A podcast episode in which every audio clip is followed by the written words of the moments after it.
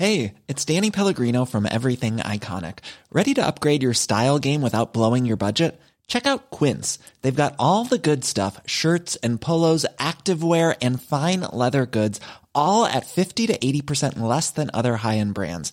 And the best part? They're all about safe, ethical, and responsible manufacturing. Get that luxury vibe without the luxury price tag. Hit up quince.com slash upgrade for free shipping and 365 day returns on your next order. That's quince.com slash upgrade.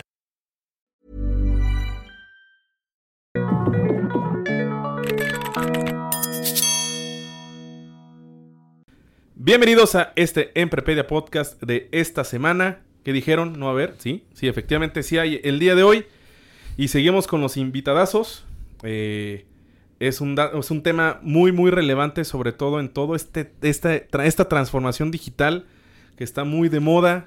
Eh, pues me acompaña ahora sí, de nuevo, después de mi semana de vacaciones, me acompaña mi amigo Christian Reich. ¿Cómo estás, Cristian? ¿Qué tal, Paco? Aquí estamos de vuelta y como tú decías, tenemos invitadazo de lujo. El primer doctor. El primer doctor. El primer doctor. Hasta, vino en traje. Exactamente. La persona más elegante que ha venido a, visitarnos el día de hoy. Así es, y él es el doctor José Luis Preciado. Este, ¿Qué tal, José Luis? ¿Cómo estás? Eh, muy bien, ahí la llevo. Eh, perdón por llegar un poquito tarde, pero estaba en unas juntas, pero ya, ya estoy al 100 para estar aquí platicando sobre ciencia de datos. Oye, nada más para que vean el monstruo que tenemos aquí de invitado. Sí. No sé si nos puedas contar, Rich. Claro, bueno, pues aparte de que es un, un, profesional fuera de serie, pues José Luis es, es amigo mío. Yo lo conocí en un contexto donde ambos éramos estudiantes hace ya varios años y vivíamos en la misma casa. Muchos años, aquí como una cuadra de aquí. Como una cuadra aquí del TEC. Este, y, y, bueno, pues José Luis este, es, se graduó hace ya algunos años, como 10, 11 años. 11 y medio, sí. 11 y medio de la carrera de Ingeniería Industrial en el TEC. Fue, pues, ya sabes, de los de aquellos estudiantes con sus top grades, ¿no? Este, y le fue muy bien, me acuerdo que tenía ahí sus métodos de estudios muy particulares, porque ponía una rola todos los días, o sea, ponía una sola rola durante cuatro o cinco horas, la misma canción. Sobre esa canción. Y él me explicaba, no, pues es que el número de beats que tiene y no sé qué, y está comprobado científicamente, que pues sus fórmulas, no sé qué. Pues, ah, ahora entiendo todo. Sí, ahora entiendo todo. muy estructurado en ese sentido. Sí, la verdad es que me gusta más o menos llevar un control a la hora de optimizar mi tiempo y de y de ver pues qué distracciones estoy manejando y todo. No, la comida, haz de cuenta que él eh, alguna vez me platicó de la dieta de la zona, ¿no? Entonces te dice, tienes que comer 30 gramos de proteína y era el, el, que llegaba al supermercado y pedía las rebanadas de jamón de 30 gramos, así. llegaba con la señorita y le decía, deme, no sé, medio kilo de jamón, pero en rebanadas de 30 gramos. Y ahí estaba la señorita, este pesándole. No, esos son 25. no, son 33. Es la unidad de medida, pues equivalente a 7 gramos de proteína. Muy, muy, muy ingenieril. No, muy ingenieril, totalmente. Oye, bueno, total que después eh, José Luis se va a Stanford. No tan después, ¿no? Estuviste trabajando. Poquito después trabajé en EMAC de analista de manufactura como seis meses y después ya me fui a Stanford. Oye, y ahí estudió nada más y nada menos que una maestría en ciencias. Ciencia, en ciencia administrativa. Eh, con especialidad en análisis de decisiones, en modelación probabilística de decisiones para hacer. ¿Qué te motivó a estudiar eso? O sea, ¿por qué esa maestría? Sobre todo por si alguien que nos está escuchando, este, este podcast lo escuchan nuestros alumnos, amigos, de chavorrucos, más o menos los que estamos en esta edad, y pues muchos están interesados, ya sea acabando la universidad o ahorita tomando la decisión de estudiar una maestría. ¿Por qué, ¿Por qué tomaste esa decisión de estudiar esa maestría? Mira, es una muy buena pregunta, la verdad. Eh, sí hay una razón, eh, que fue muy profunda en su momento, yo creo que todavía es que yo estaba estudiando ingeniería industrial y estaba viendo temas como métodos de optimización, eh, modelación estocástica, análisis de regresión, todas estas técnicas matemáticas como para, algunas para extraer patrones eh, de los datos y otras para hacer optimización, suponiendo que ya sabes cuáles son los patrones que están detrás de los datos. Y yo en aquel entonces estaba muy interesado en hacer algo que fuera como de beneficio social. Con el tiempo fui evolucionando, fui entendiendo la economía un poquito más eh, pero en aquel entonces yo quería, bueno, quiero hacer algo que a lo mejor para el sector público o a lo mejor que me, que me ayude a servirle a los demás, que me ayude a hacer algo bueno, utilizando estas técnicas eh, matemáticas, ¿no? Y sí me interesaba hacerlo directamente con las aplicaciones que aprendí en la carrera. Todavía sin visualizar lo que venía para el futuro. O sea, todo este tema... No, pues lo veía yo, yo lo veía esto como algo abstracto, ¿no? Este, eh, en este punto, yo era, lo que lo que tenía en mente era eso, no quiero utilizar estas técnicas matemáticas de aprendizaje estadístico, de optimización, eh, pues para hacer algo que a mí, me parezca útil y benéfico, ¿no? Eh, y sí, sí me parecía útil y benéfico, pues el optimizar tiempos de producción de las cosas y eh, cosas por el estilo que ves en industrial, pero también quería verlo yo en un contexto más amplio, ¿no? O sea, quería poder ver si había modelos matemáticos para otras cosas, para otros problemas aplicados. Y pues en eso me puse a buscar maestrías, pues me interesaba irme a la mejor universidad que pudiera para el posgrado. Y pues bueno, me topé con este programa. El departamento se llama Management Science and Engineering en inglés. Es un departamento muy amplio dentro de Stanford. Antes se llamaba Engineering Economic Systems. Creo que el nombre viejo te describe un poquito más de qué se trata. Se trata de hacer ingeniería con eh, fines económicos y una visión sistémica. Entonces, este departamento tan amplio tenía ramas de modelación probabilística de análisis de decisiones, modelación de riesgos, optimización, optimi- la clásica que era optimización de manufactura. Había como ocho ramas diferentes, una que tenía que ver con sistemas de información y todo, eh, otra con modelación de políticas públicas. Eh, yo terminé estudiando, ya después de que descubrí las materias introductorias, el primer trimestre ahí, eh, pues escogí mi track de análisis de decisiones, me pareció, me pareció un framework muy general, bajo el cual podemos tomar decisiones inteligentemente utilizando En datos. N cantidad de áreas, Correcto, correcto, correcto. O sea, es... implementaciones. y, o sea, se Entendí basa- como la mitad de lo que dijo este, Bueno. aquí mi compadre. No, pues si traté de no dar lo técnico. Ah, Eh, o sea, se basa en tratar de maximizar cierto tipo de beneficio que puede ser concreto en dinero o subjetivo, eh, pues en felicidad o en otras cosas que te puedan eh, servir para ser feliz, eh, dentro de contextos, contextos muy diferentes. claro. Eh, pues sí, en eso hice la maestría y después de ahí sí trabajé de algo de No que con- tenía que ver pero con no, conte- no contento con eso. Trabajaste después de, de- de Stanford, de graduarte en Stanford, pero eh, posterior te fuiste a College Station, a la Universidad de Texas A&M, ¿correcto? A Correcto. hacer tu doctorado. Hacer el doctorado, sí. A ver, ¿de qué fue tu doctorado, eh, José Luis? Porque no me quiero equivocar. Pues mira, antes del doctorado trabajé, después, hay algo importante, ¿no? Que es que después de la maestría, pues sí trabajé en algo que quería hacer como de beneficio social, que es que modelaba carreteras. Hacía modelación de carreteras, de factibilidad de carreteras. Entonces, por ejemplo, hay de dos, ¿no? O sea, tienes la carretera de cuota, entonces pues tienes que hacer un caso de negocio para ver si conviene poner o no una carretera ahí. Evaluación del proyecto. Exactamente. Y pues lo más importante, estimación de demanda. Ok. O sea, tú tienes una red carretera actual eh, y pues quieres por una carretera que todavía no existe, pues estimar más o menos cuántos vehículos van a pasar. ¿Y qué son esos datos? Sí, con datos.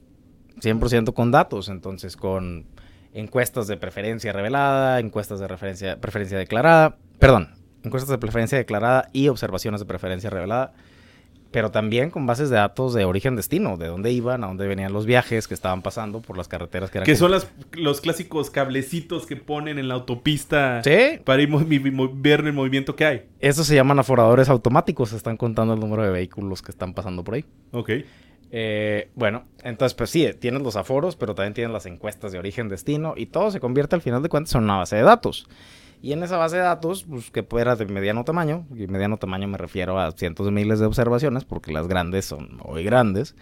eh, pues esta base de datos de mediano tamaño, pues, pues lo primero que hice ahí eh, fue, me- fue que me enfoqué mucho no tanto en la modelación, que sí la hacía, pero me enfoqué mucho en cómo íbamos a limpiar esos datos, cómo íbamos a detectar anomalías en las, en las este, encuestas de origen-destino, en la base de datos que tenía las encuestas de origen-destino, y empezar a crear métodos estandarizados para poder limpiar, tratar y obtener patrones más fácilmente de esos datos, ¿no? O sea, patr- obtener patrones que tuvieran sentido de esos datos. Sí, ¿no? totalmente. Totalmente.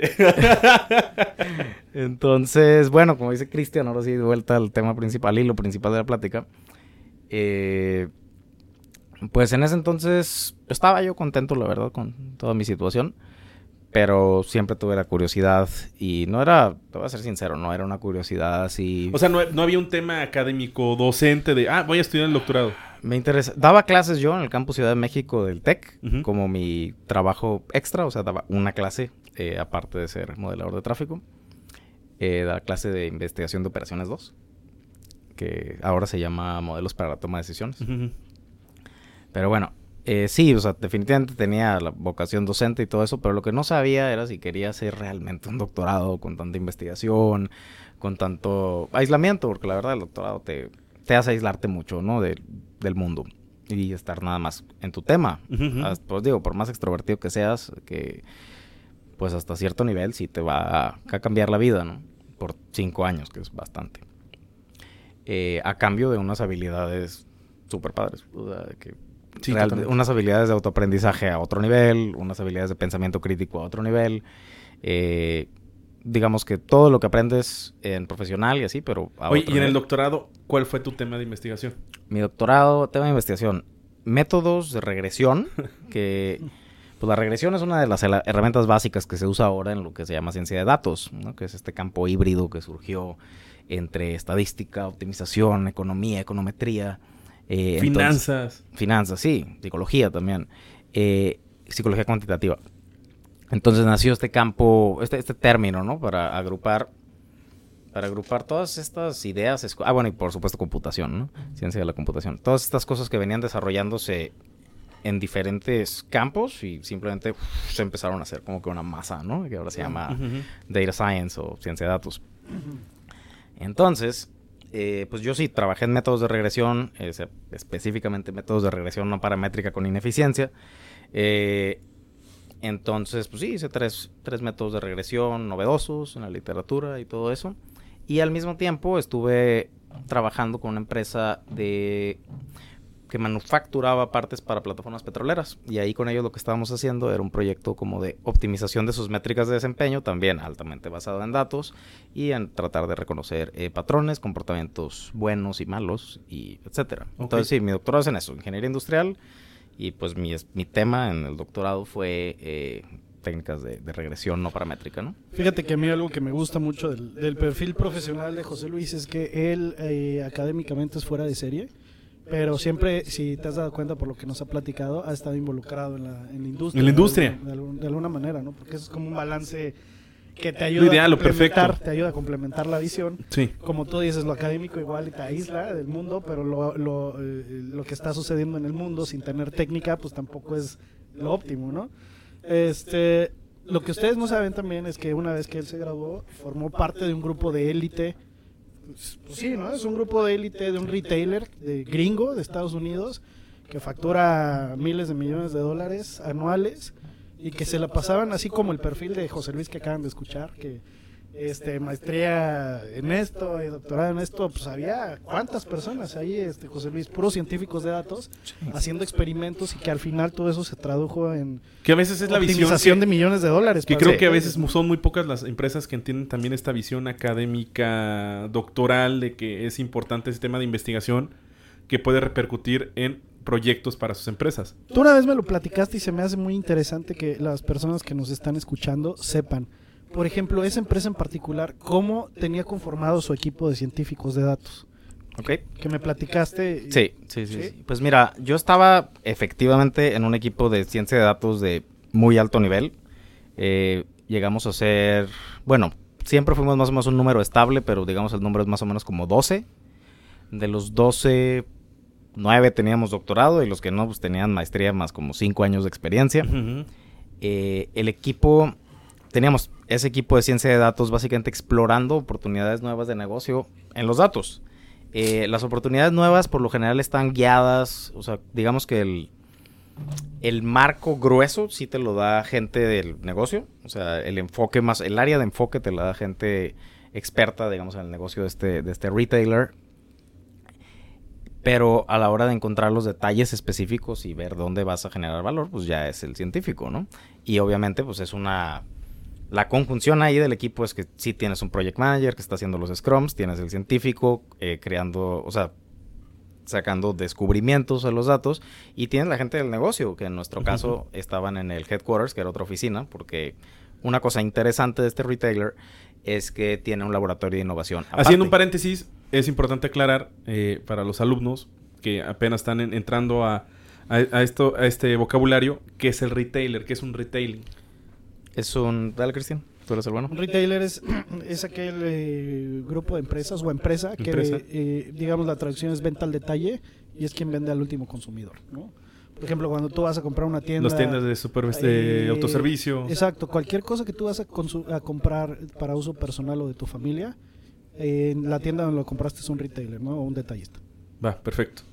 Perfectísimo. Perfecto. Bueno, entonces este retailer tenía sus oficinas centrales en un lugar de Estados Unidos y tenía su laboratorio de innovación. Bueno, tenía varios ya porque la idea es que esta empresa empezó a comprar eh, startups tecnológicas. O sea, sí paga la innovación. Sí, claro. Entonces empezó a haber un tema de ya a, a visualizar la transformación digital sobre sus procesos. por supuesto, mira, el laboratorio donde yo ¿Eso trabajaba. cuándo fue? Perdón. Eh, yo trabajé de 2000 ¿qué 2000 qué?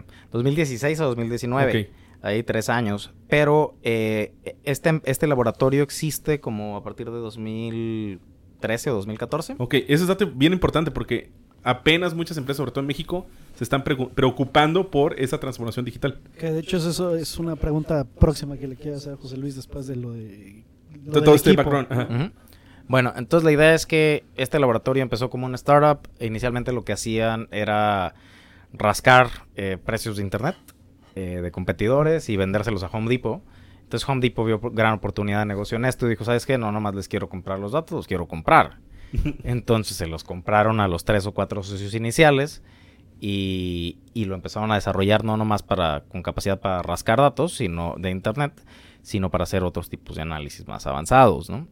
Entonces teníamos, por lo mismo, por el tipo de origen del laboratorio, teníamos un equipo de ingenieros de software eh, que eran como un- la mi- son la mitad del laboratorio, los científicos de datos como 30%, y luego de ahí tenemos project managers y la gente que, que se encarga de las cuestiones de gente. Que aquí ya estás hablando que están involucrados todos los departamentos, todas las áreas, todas las disciplinas.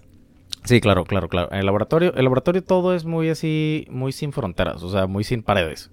Sí, o sea, todos nos comunicamos eh, con todos, los de project managers, los de mantenimiento de las herramientas que No hay hacemos. tantas jerarquías, ¿verdad? No, es muy plana, es muy, perdón, horizontal se llama, ¿no? Sí. Sí, es, Sí, muy, sí. es muy horizontal.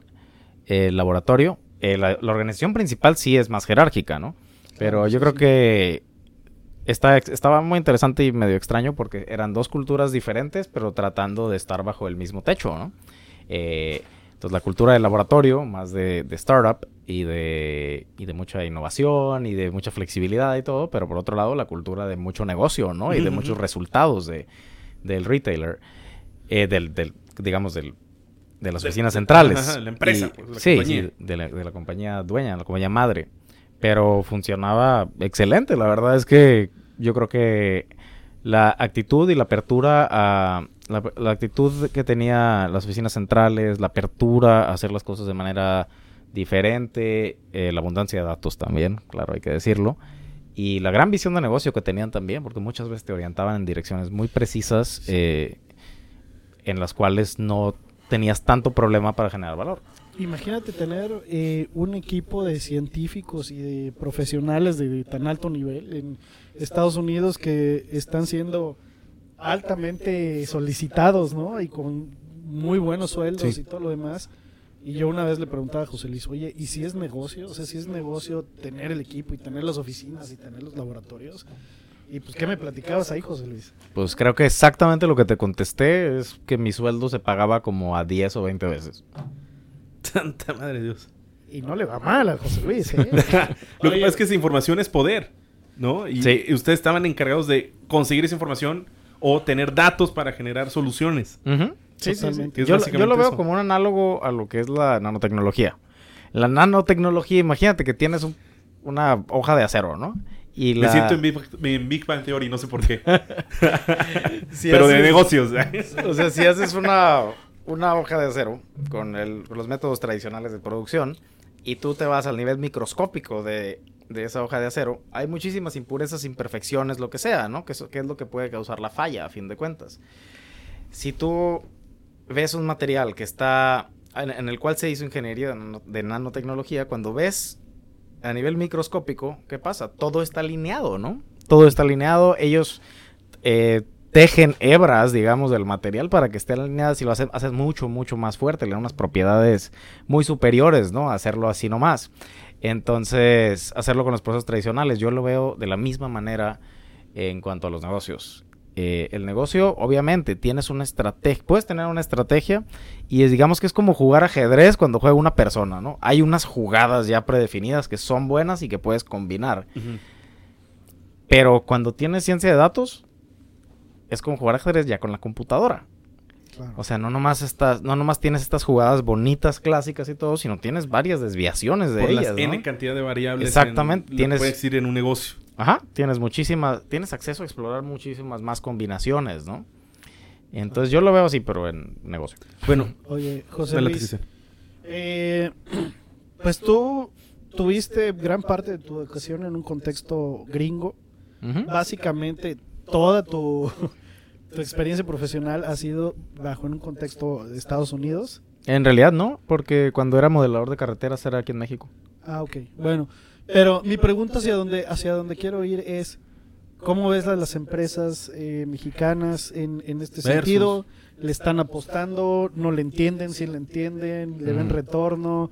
Eh, el TEC de Monterrey, paréntesis, está abriendo dos carreras nuevas en este cambio de plan, Que es que es ciencia de datos, tal totalmente cual, de datos. y una de Business Intelligence. Que es también la carrera de negocios, pero de datos. Entonces, bueno, pues ese de entrada ya es como un buen indicio, ¿no? De que no nos estamos quedando en, en- en algo que está pasando. Sí creo que hay un delay con respecto a Estados Unidos, pero ¿qué nos platicas, eh, José Luis? Pues mira, eh, de hecho, de lo que vengo es de unas presentaciones que le hicimos a, a una empresa de manufactura pesada, eh, bastante conocida. No lo digas porque no nos patrocinan. No ¿En nos digas ciudad? el nombre de la empresa. Bueno, una empresa de manufactura Pero pesada bastante conocida en la ciudad. ¿Qué empresa es? Y, y la verdad es que eh, presentamos proyectos cinco profesores, eh, porque llevo aquí apenas dos meses, ¿no? Pero ya tuve la oportunidad de hacer un pequeño proyecto con ellos, con estudiantes y todo, y nos fue muy bien. Eh, entonces presentamos los cinco proyectos y resulta que sí, se está creando un ecosistema de gente que está usando análisis estadístico, ciencia de datos, este, optimización, todas estas técnicas cuantitativas en, para los problemas más diversos que se les puedan ocurrir. O sea, van desde optimización de precios hasta detección de defectos a la hora de producir algo, este, hasta tratar de encontrar mercados potenciales eh, de clientes en base a análisis de Ah, encuestas. y- datos. otra Ajá. vez. Sí, sí, datos que vienen de, de las encuestas, ¿no? Eh, wow. Kinders, como. Kinders, como, Kinders Ki- como Kinders. Exacto, como Kinders. E Imprentas Lee, saludos. Saludos a Emprentes D. Eh, no, pues definitivamente yo creo que el tech sí está orientado bien eh, en esa dirección. Eh, creo que ya se está haciendo algo de ecosistema. Eh, tengo buenas perspectivas al respecto. Vamos atrasados con respecto a los gringos. No, pues claro, pues allá se inventó todo. Eh, Es entonces- que hay- hay- voy- yo voy para eso. En los últimos años, ya tenía este concepto, probablemente pues en Estados Unidos con mucho más tiempos, como estamos mencionando. Big Data, Data Analysis, que eh, Sports Analytics, eh, no sé cosa Analytics, o sea, todo esto así con la palabra Analytics, Data, Data, tal, tal, tal, tal. Machine Learning. Machine Learning. O sea, ya no es que sea moda, sino que ya es una realidad en las empresas. ¿En qué consiste el Big Data? Hubo un problema en Big Data el año pasado con varias empresas respecto a la cantidad de información que, que se vendía o se filtró, ¿no? Hay alguien que habla sí. de Small Data también. Hay el, ajá, el término de Small Data. ¿Por qué? ¿Por qué cobra relevancia? ¿Por qué cobra relevancia en estos tiempos el tema de la, los datos, de la información? Eso es un tema clave, es una pregunta clave. La respuesta corta es porque es más barato y más práctico recolectarlos por el tipo de, en caso de procesos de manufactura, de sensores y en caso de cuestiones de preferencia eh, de una persona o de un cliente, porque tenemos la capacidad de, pues, de que todos tenemos celular este, y es muy fácil re- recolectar datos. Y la otra es en caso de, por ejemplo, ventas, al de- ventas a detalle, es que puedes llevar un registro electrónico de absolutamente todo lo que has vendido, ¿no? Entonces, en realidad, hubo una etapa previa que era cuando se utilizaban los datos solamente con fines descriptivos. O sea, yo creo que muchas empresas ya tenían cierta infraestructura en cuanto a bases de datos. O sea, por ejemplo, cual- cualquier retailer grande ya tenía registros de cuánto vendía, ¿no? Y probablemente conocía, los conocía a cierto nivel de detalle, Claro. pero no los podía explotar de la manera que ahora se puede. Que eso vino con el aumento de capacidad computacional. Digamos que lo descriptivo podía darte una fotografía de lo que ya pasó, Ajá. del pasado, ¿no? Y la ciencia de datos viene a revolucionar en el sentido de que te puede dar predicciones o te puede dar recomendaciones. Correcto. O la- sustituir ciertas labores. eh, la mayoría de las veces es más complementar que sustituir. Ok. O sea, básicamente es como si tuvieras un Google al que un Google especializado para la tarea que estés haciendo y le puedes preguntar respuestas sobre preguntas y respuestas sobre cosas, ¿no? Y las obtienes en tiempo real la mayoría de las veces o en poco tiempo. Eh, entonces te ayuda a hacer el, te ayuda a enfocarte a aspectos del trabajo más orientados a ya tomar las decisiones y no tanto hacer los análisis uno por uno, ¿no? Ad hoc, sino si tienes una solución ya de grado de producción, eh, puedes simplemente accesar, acceder a, digamos, una página de internet eh, privada y meter tus, eh, tus parámetros de análisis, correr el análisis y ver qué te dan. Lo que pasa es que hay un tema de simplificación de labor o simplificación de los procesos, ¿no? Sí, Que ahora todo está simplificado gracias a todas estas herramientas correcto. y te ayuda a tomar mejores decisiones. Hay más tiempo para, correcto. para la toma de decisiones. Que Sí. eh, antes era toda la telache, consigue los datos a, a manita y de manera con, o con probablemente error pu- pudieras tomar una decisión, ¿no? Y esto lo ha simplificado de manera enorme. Así es, y un tema que yo creo que no hay que dejar de lado y, y no se menciona tanto porque a lo mejor no es tan glamuroso, eh, tiene que ver con que esto también se ha hecho posible no nada más en la parte de recolección, sino en la parte de toda la gente que trabaja en optimización de algoritmos, de optimización estadística.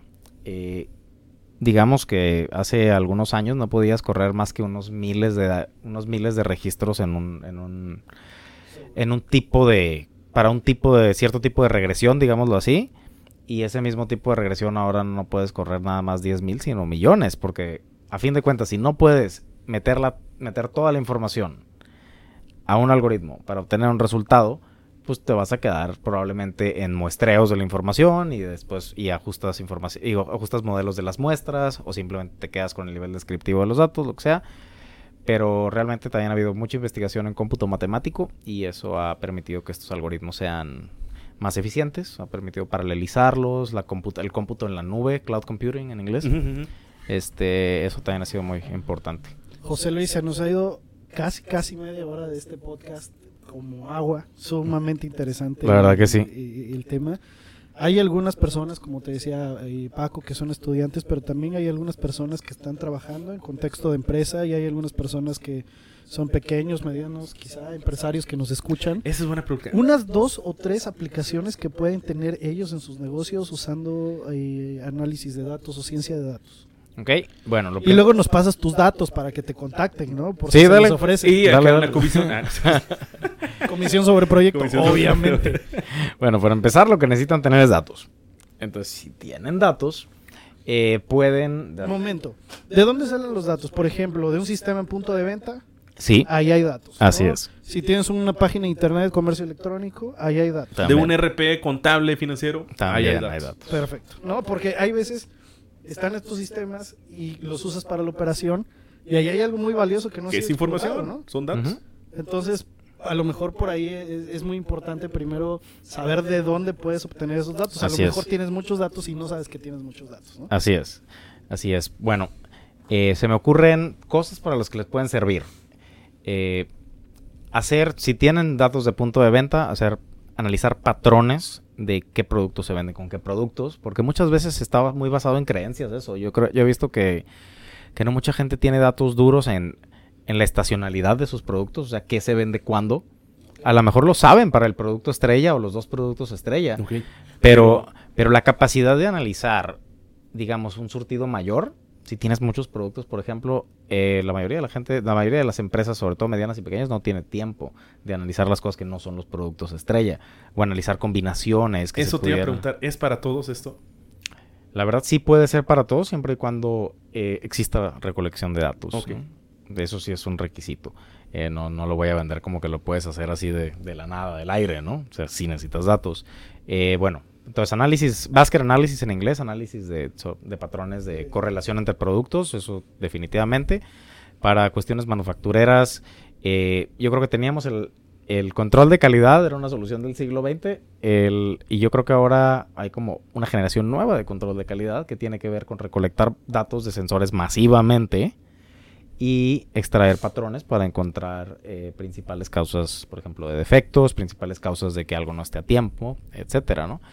Y otra aplicación finalmente es entender tus grupos, tu segmentación de la demanda, eh, si tienes varios tipos de cliente y todo, obviamente puedes hacer arquetipos, historias de qué cliente es cada cliente, pero también lo puedes hacer soportado en datos y hacer optimización. Fíjate que, que- así, algo muy, muy, muy tangible, sobre todo en las carreras de finanzas y conta, es sobre los temas de fraudes. ¿no? Que muchas Mm, cosas se han prevenido gracias a que ya no tienes que revisar la factura. Para empezar, ya no tienes que revisar facturas de mano a mano, sino que ya son datos. Sí. Entonces, gracias a, a toda esa información que ya está generado de manera tecnológica, vamos a llamarle así, pues se crean desviaciones estándar o se miran ciertos defectos en los controles internos y sobre eso puedes reaccionar. Sí, definitivamente la detección de puntos anómalos o outliers en inglés, eh, eso es un punto de amplia aplicabilidad, yo creo, de la ciencia de datos. Y, y por ejemplo, sirve para detectar fraudes, ¿no? O sea, si, si, tu, pa- si un patrón de compras no está siguiendo lo que históricamente seguía, probablemente puede ser una razón para, para echarle un vistazo ¿Por qué más, más raro, cercano, ¿no? Exactamente. José Luis, pues es sumamente interesante. Y si alguien tiene interés en poder platicar un poco más contigo para poder explorar eh, y todo tu conocimiento en sus empresas, ¿dónde te pueden encontrar? ¿Cuál o qué correo tienes? Este, pues estoy aquí en el TEC, soy profesor de planta eh, de Ingeniería Industrial y de Sistemas. Estoy en CIAP 601F, mi teléfono 81 2000 8040, muy fácil. No ni yo, ni no me he perdido mi extensión que llevo ratón Oye, tienes, tienes como... tienes teléfono de retailer también. Sí, sí, sí, es 81 2000 8040 y mi mail es jl preciado arreola, arreola con e, arroba tech.mx. jlpreciado arroba tech punto No, MX. jl preciado arreola. Ah, De todas maneras, Tiene- aparecerá en este momento. Sí, tiene, aquí. tiene, mis, tiene mis dos apellidos. Eh, Preciado Arreola. JL Preciado Arreola arroba tech.mx. Y si no, el teléfono está muy fácil. 81, ¿qué? 208040. Este es mi teléfono de WhatsApp. Perfectísimo. Bueno, Pues bueno, estos fueron 30 minutitos de este Emprepedia Podcast. Eh, muchas gracias por escucharnos. Tema totalmente, eh, pues no quiero decir nuevo, pero que es tendencia. Sobre todo la importancia que cobran los datos actualmente. ¿Algo más que quieras decir, Rich, para despedirnos? Pues nada, que aquí todo lo enseñamos con, Con manzanitas. manzanitas. Exactamente. Nos vemos la siguiente semana. Adiós. Adiós. Bye.